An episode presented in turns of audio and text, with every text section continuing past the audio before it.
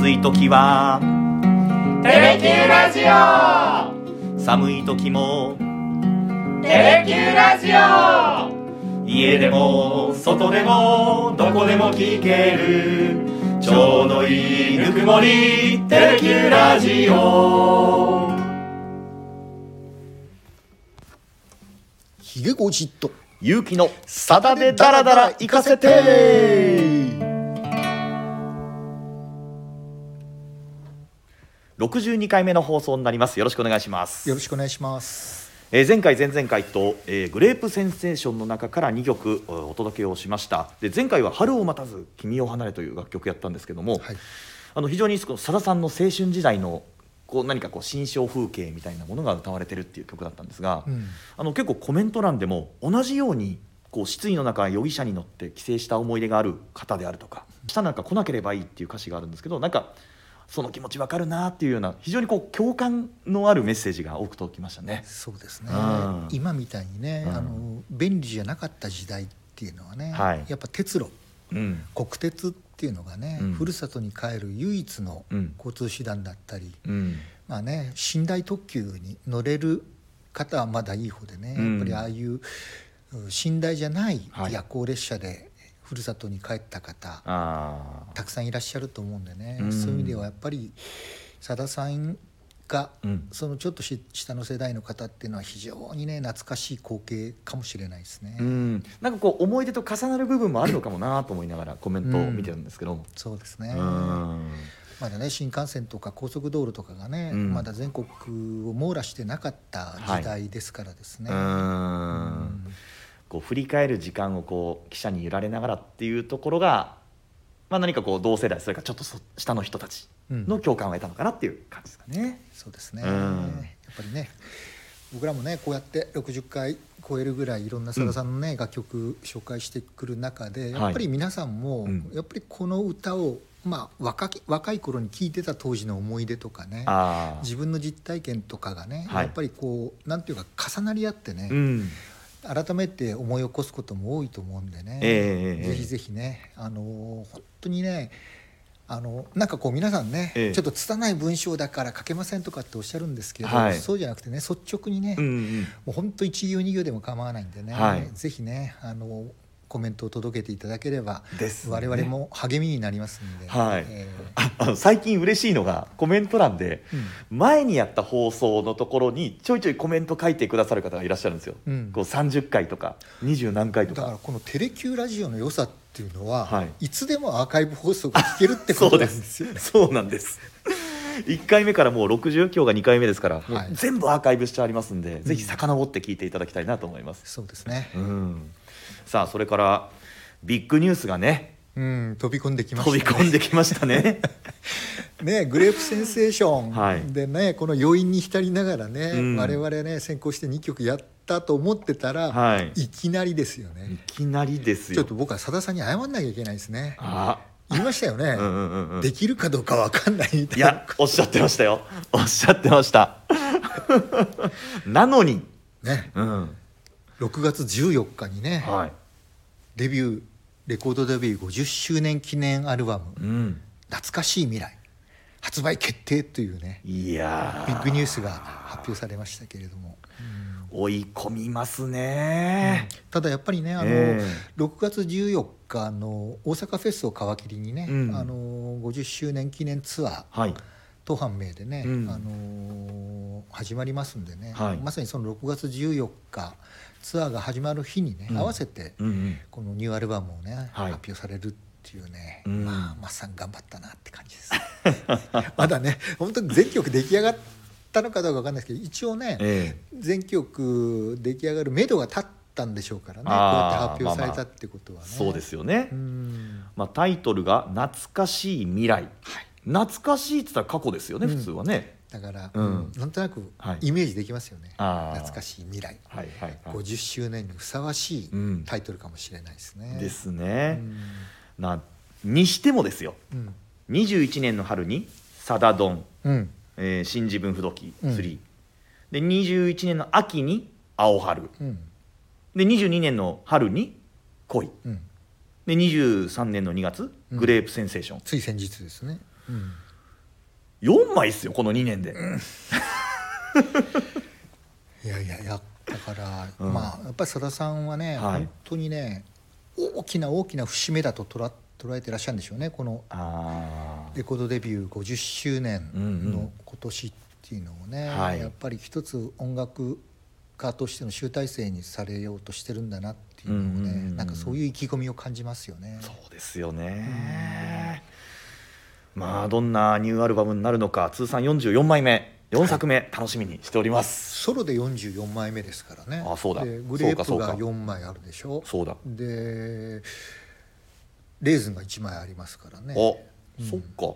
じゃあ50枚目？50周年にまあでもいろいろそのシングル集とかもいろいろ合わせるとまあそれは当然超えるんでしょうけど。だから44のはい4枚の49か、おう。49枚目になるんですかねオリジナルアルバムとしては。すごいなあ。うん。ほぼ年一でっていうことですよねそしたら。そうなりますね。はあ。さあそんな中はい。なんですけれども、えー今回やる楽曲はまあ今の時期にちなんだっていうところに戻りましょうかって話まではしました。うん。うん。これね、ぜひこの週にはい。この楽曲をやりたいと。うん。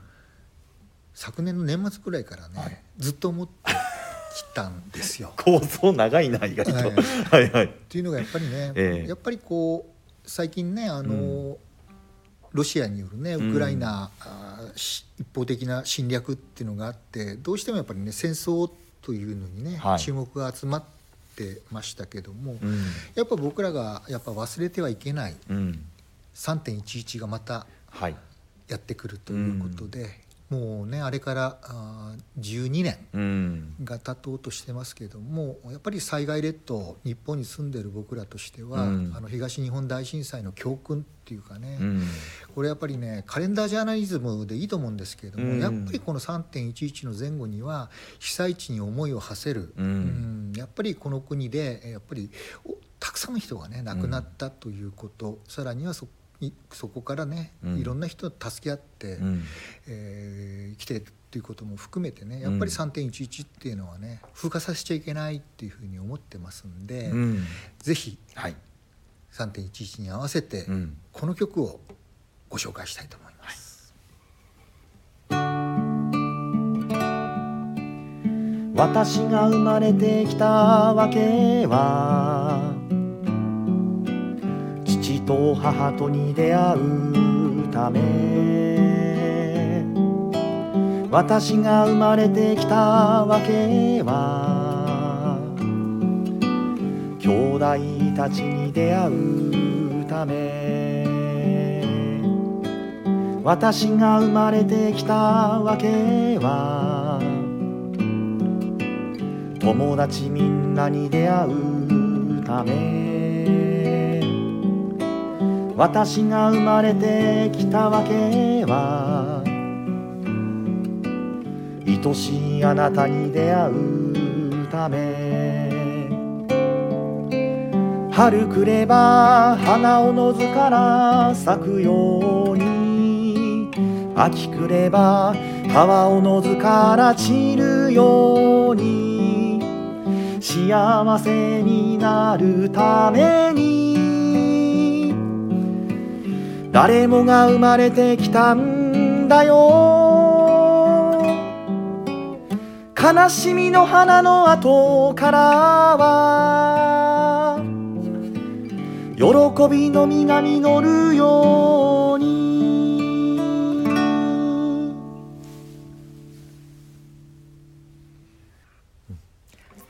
ね、もう皆さんご存知のはい。命の理由を今日はねお届けしたいと思いますけれどもこの歌ねなんえでえ3.11絡みにご紹介するかって言いますともともとねはい。これあのうん。2009年のうん。6月にはい。リリースされましたアルバムのね「あの美しい朝」うん。に収録された一曲はい。でこれあのまあいわゆる依頼曲だったわけですね。ん。あの知音院はい。あの浄土宗の、ええ。あの総本山であります京都の知音院からね頼まれてね、うん。法然上人の、まあ、800年大音記はははははに合わせて、えーまあ法然上人の友生イメージソングとして楽曲の制作依頼を受けて作られたのがこの命の理由だったんです。ははははでこれ2009年の6月にねアルバムがリリースされて、うん。すぐね、はい。僕実はあのさださんにインタビューしてんですね、ええ。この美しい朝の、について。その時にね僕はもうとにかくこれ最初からねすっごくね、響いてね、ええええええ。でさださんにね「いやこの歌は素晴らしい」っていうふうにね、うん。言ったんですよ。はい。ださださんね、え。めちゃくちゃ不満そうで、ええ？そうなんですか、うん、あのね出来としてはね、はい。決して満足してないみたいな言い方をされてね。ええいやこれはね僕はね実は「先森の歌」の「アンサーソング」ってこの歌を聴かせていただいたっていうことに言っこのシンプルなメロディーとシンプルな歌詞でね、これほど命についてうん。率直にね、はい。こうメッセージとして伝わる歌ってねこれ、うんもしかしたらねさださんの中でもね有数の名曲になるかもしれませんよ見たことを言ったらねえいやーちょっとね俺としてはまだなんとなくねえはい。納得できてないんだみたいなことをおっえしゃったんですよ、うん、つまり はい。どういうところが不満だったかはわからないんですけど、はい。言葉がシンプルすぎたのかおメロディーーがシンプルすぎたのか、はい。うん、なんとなくねさださんこの楽曲に満足してらっしゃらなかったんですよね。へえまあでも確かにメロディーはシンプルだし、うん。まあ、歌詞もまあシンプルっちゃシンプルですけど。で、うん。これね、はい。もうすぐね、あの交流のあったね、あの芸人のコロッケさんはい。がもうすぐにやっぱり気に入ってね、うん。もうさださんにもう歌わせてくれっていうことで、はい。翌年にはね、ええ。シングル曲としてね、はい。コロッケさんが真面目にこの歌を、ね、歌って はい。発売されたんですよなんかコロッケさん真面目に歌ってる印象ないですけどね。めっちゃうまいんですよ。えすっごく上手なんですけどね。えははでまあその後にはね、ええ。これ意外とあのさださんの曲ってねいろんな歌手の方カバーされること多いんですけれど、はい。これ実はその後岩崎宏美さんもシングル曲として、はいさらにはねはいクリス・ハートさんもシングル曲として。うわ歌ってましたねよくテレビでねクリス・ハートさんね。3人の方がねシングル曲としてリリースするっていうのはね、あんまりないんですよね。でいっぱいねあの夏川りみさんとか、はい。あーいろんな平原綾香さんとかうね、んあのいろんな方がアルバムではね収録されてますけども、あ3人の方がシングルリリースするっていうのはね結構珍しくてねそれぐらいねやっぱりうん。コロッケさんにしても、うん。クリス・ハートさんにしても宮崎ひろみさんにしても、うん。ものすごくこの歌が気に入ってね、うん。だからその時にね僕はもう言いたいぐらいですよね。さあの時僕は大絶賛しましたよね。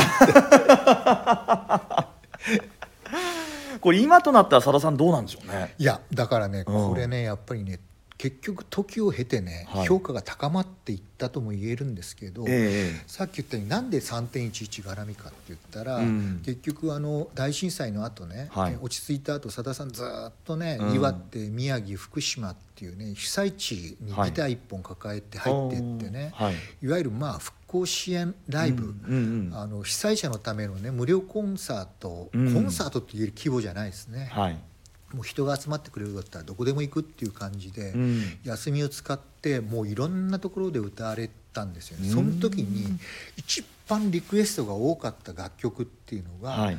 実は「道化師のソネット」はい。そして「かかし」うん。そしてこの「命の理由」だったんです、ああそこでさださんね「えっ?」はい。て「命の理由がなんでここに入ってくんの?」だってかかしとかはい。道化師のソネットって、うんうんそれぞれシングルとして発売してはい。ものすごくやっぱりメジャーな歌なんですよね。うんでも、はい。それと同じぐらいリクエストが多かったのがこの「命の理由」なんですよね。へそれぐらい被災者のひ心に響いてたうん。響いたんでしょうえね。ででもねこれ最初ねリクエストを受けた時にはい。さだ、さんねこの歌は歌えないと思ったって言うんですよね。ええうん、なんでかっていうとねこはい。れネタバレになりますけども、ええええ2番にねはいちょっとね津波を思い起こさせる歌詞があるんですよ。あー。あー確かに。ね。うんうんうんそれまたあ後ほどお話ししますけど、だから、うんうんうん。この歌は被災地では歌えないなと思ってたところが、はい。もう全然そんなことなくてもうそんな懸念は急に終わったんですけども、うんうんそれぐらいねこの歌はやっぱ被災者がものすごく大事にして、うん。ぜひ歌ってほしいっていうねもう各地でこの歌リクエストされたっていうんですけどね。えでも3.11だから2009年からだともう数年しか経ってないですよね。2年2年ぐらいしか経ってない。ね。2年弱ですか。それだけ認知されてたといろんな方がカバーをしてってことですか？だから、うん。コロッケさんはねもうはい。シングルとして発表されて歌ってらっしゃったんで、えコロッケさんのファンの方とかはね知ってたかもしれないですけども、はい。うん。えまあ、いわゆるヒットソングじゃおそらく全然ないです、ね、なかったじゃないですか。ないですね。アルバムの中の一曲でしかなかった、あー。まあもちろんね浄土宗のうんうん。信者の方はね、あー。あの大音機のイメージソングでしたんで、聞いたことあったかもしれないですけども、そういう意味ではね本当にね結局まあさださんの評価をうん。被災者の評価が超えていったっていうか、は あご自身の評価を。だからそれはねさださん自身が一番驚いたっておっしゃってたんですよ、ああそうですか、道化師は分かるって言うんですよねまあね。応援ソングとしてですね、かかしも分かると。はいはいはいはい。なこの歌もかよというぐらいね。へえああね。だからもちろんあのいろんなところに被災地入られて、やっぱさださんのもともとファンの方が中心なんでね、はいはい。そこにいらっしゃるのは、うん。全くさだまさしと縁がない方よりうん。もさだまさしをずっと聞いてきた方が多いんですけどね、はいはいはい、えーそれでもやっぱりちょっと意外だったっていう話をされてましたけど、へえ2番いきましょう。私が生まれてきたわけはどこかの誰かを傷つけて私が生まれてきたわけはどこかの誰かに傷つい私が生まれてきたわけは。どこかの誰かに救われて。私が生まれてきたわけは。どこかの誰かを救うため。夜が来て闇夜の図からしみるよ朝が来て光夜の図から照らすよ。幸せになるために誰もが生まれてきたんだよ。悲しみの海の向こうから。喜びが満ちてくるように。私が生まれてきたわけは愛しいあなたに出会うため。私が生まれてきたわけは愛しいあなたを守るため。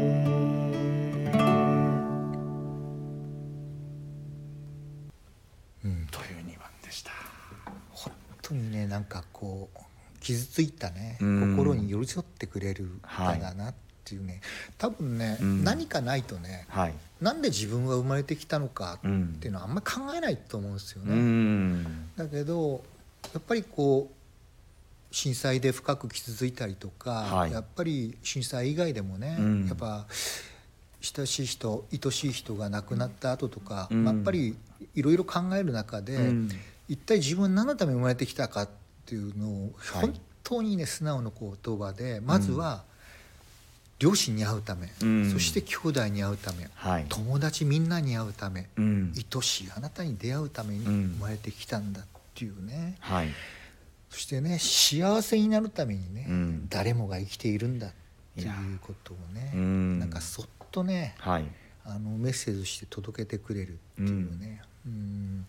本当になんかねもうえさださんのメッセージが本当にね、うん。スーッと入ってくるはい。というかね、うん。うん。ああそうなんだって、うん。自分はねやっぱりみんなに会うために生まれてきたんだっていう、うんうんうんうんそれ考えるとね多分これ自殺しようと思ってた人が聞いたらねはい。やっぱ死んじゃダメなんだって思うんじゃないかなって思うんですよね。一人で生きてんんじゃないんだなっていうのは分かるしね、うんで結局2番でもね、はい。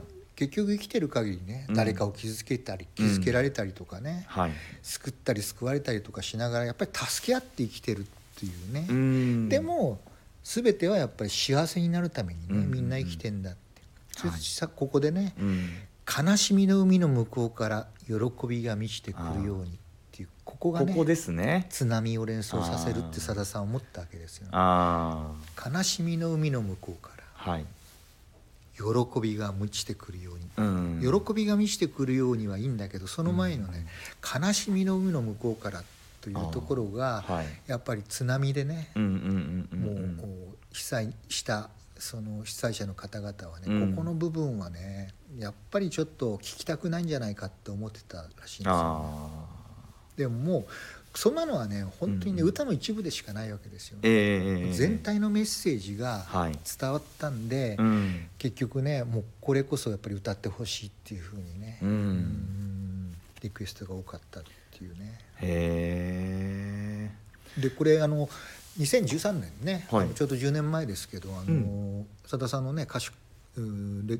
レコードデビュー40周年の時にね、はい。ユーキャンがね、うん。あのオールタイムベストっていう、ねはいはい。人気投票をやったじゃないですか、ええ。その時実にね第6位にああそうですか。うん。ええ。前1位が主人公だっていう話を伺いましたよ。はい、はい。これは不動の1位でしたけどね、えに2位3位4位5位気になりますね、うん、2位がね「風に立つライオン」まだこの番組でやってないです、はいはいはい。3位もねあの「奇跡」あやってない。やってないですけどね。2位3位っていうのはちょっとね対局なんでまだやってないですけど、うん。で面白いのがね、はい。これさっき言ったように命の理由って6位じゃないですか。えええで4位がかかしなんですよ、え4位かかし、うん、つまりやっぱり被災者がリクエストした曲が4位に入っててじゃあ道化師のその後何位よって実は7位なんですね、7位？うん、だからここに4位6位7位ってやっぱりね、はあ。入ってきてるんですよね。上位ですね、うん、で6位あの5位が気になるでしょ。5位は気になりますね、はい、これはね、はい。あのマホロバ。ええ意外だな、マホロバ入ってくるんですマかホロバやっぱりねこれはやっぱりでこれ大体さださんのね、ええ。コアなファンが投票してますからね。ああなるほどうね、ん。え主人公風に立つライオン？奇跡。奇跡がさ、奇跡3位か、う。ん。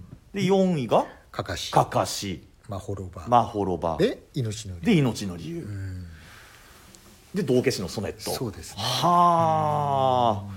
面白いですねそれ。面白いでしょ、はい。このりね今10年前を振り返ると非常に面白いんですよね。ちょっと続きも聞きたいですね。だから意外とね世間ではい。さださんのね代表曲って思われてる「コスモス」とかね、はい。ベスト10入ってないんですよ。コスモス無縁坂精霊流しその辺入ってないですね。ベスト10入ってないんですよ。あれは雨宿りは？雨宿りもね10位には入ってなくて、えー。実はね雨宿りって15位なんですよ、あそうですか、コスモスに至っては11位なんですけど。おおでもトップ10入ってないんだ、入ってないですね、ええ意外とやっぱりね渋い曲がね10位来てたりするんですよ。えちょっと890聞きたいです。890 8位聞きたい、はい。8位はね、はい。来週やろうとしてる曲です。ええ それ私分かりましたけど。もうちょっとねもう言いましょう。言いますか。来週はね、はい。ちょうどね、奈良の東大寺で、えこのね年に一度のね、はい。行事がうん。今真っ盛りうんうんでありますんで、えはい。ちょうどね来週のおこの放送の配信の時に、えもう終盤を迎えますんで、えはい。またね、あえ。えの黒ギターさんに来ていただいて はい。ギター2本でねええ。来週は主任やります。ああ言った。言った。もう大変なんですから今あれ練習で。うん。これもねやっぱりもう分かってたファン、気づいてたファンの方いらっしゃると思うんですけどね。ああ3月はね、はい。やりたい曲がてんこ盛りなんだっていう話をしましたんで、えー、主任へそろそろ来るかってねはい。思ってらっしゃった方もいらっしゃると思いますけど、はい。来週はうん。ギター2本で迫力の主任をお届けしたいと思ってます。もう不安すぎて僕あの黒ギターさんに連絡取って こそ練しようと思ってますから今。まあそれはいいとして今日は はい。命の理由、あそうですそうです。ね。はいはいはい。うん9位10位だけ教えてください。9位10位だけ。9位もね、はい。これもちょっと渋い黄昏まで、ええ？うん。9位っすか？うん、渋いっすね。でしょ？はあ。海を見下ろす丘そうの上は。これもまだやってないですよやってないですね。うん。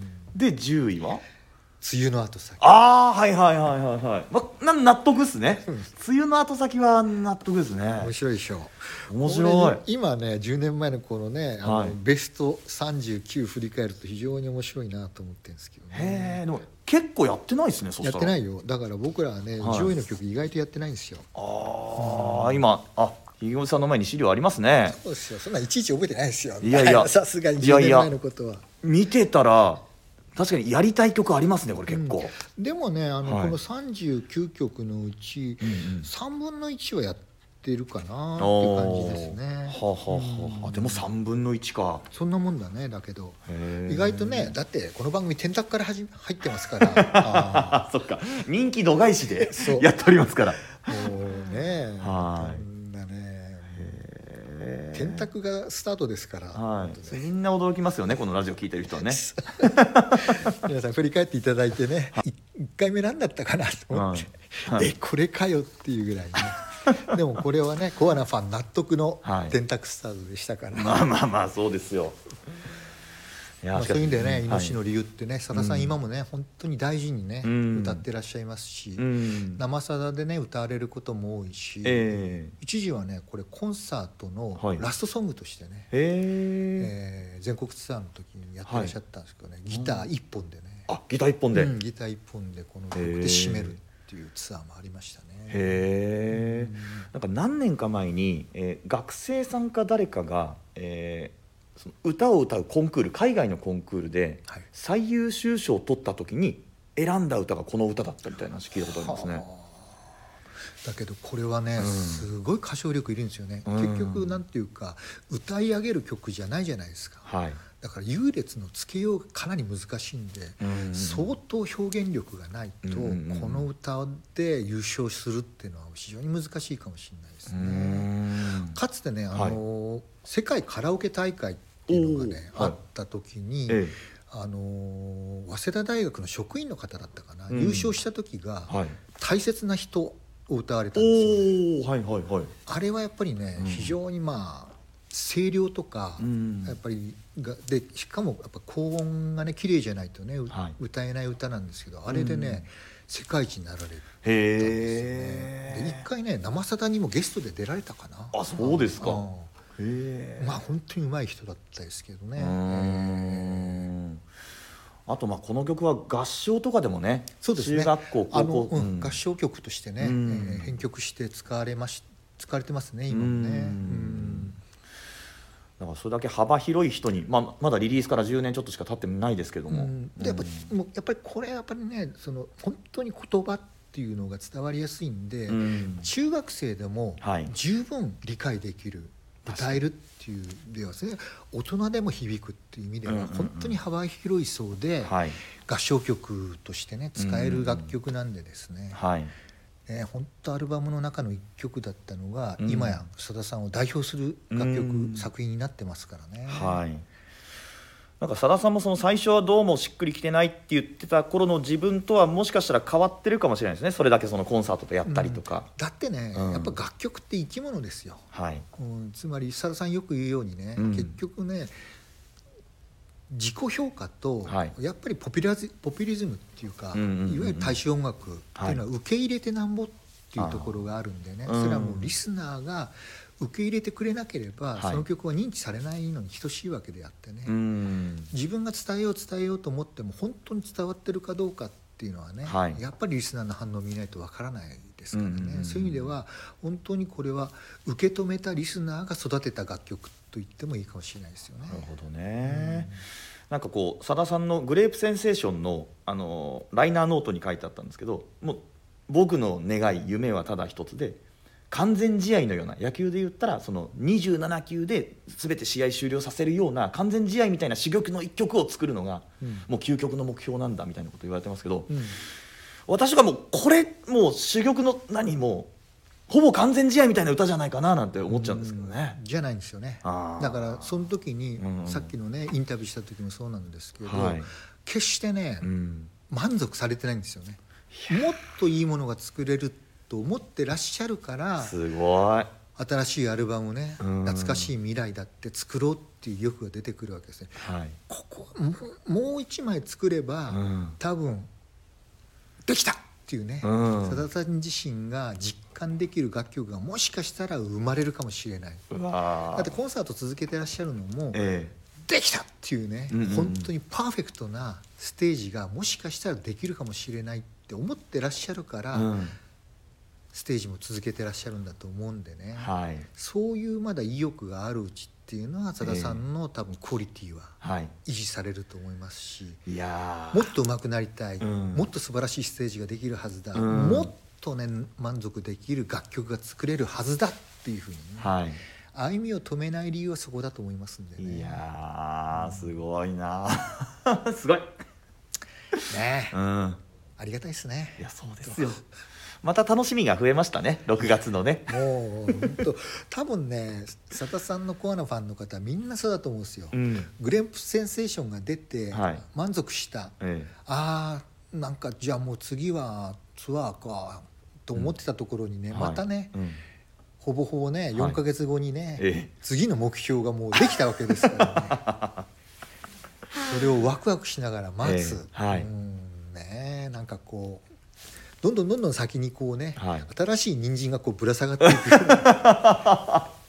ファンにとっちゃですね。うん本当ありがたいですよね。いやー本当に。あこちらも楽しみにしたいと思います。そうですね、はい。ということで、はい。来週はうん主任をお届けするということを。いやー練習せねば。初めて予告しますかね。いや初めてですよ。楽曲の予告って初めてですかはいね、62回目にして初めて。えーもう黒ギターさんが予定通り来てくれればの話ですけど。もうもうあの実は彼から映像をもうもらってますね音源と。合わせたいと思います。はい、はい、ということで今日はこの辺で失礼します。ありがとうございました。ありがとうございました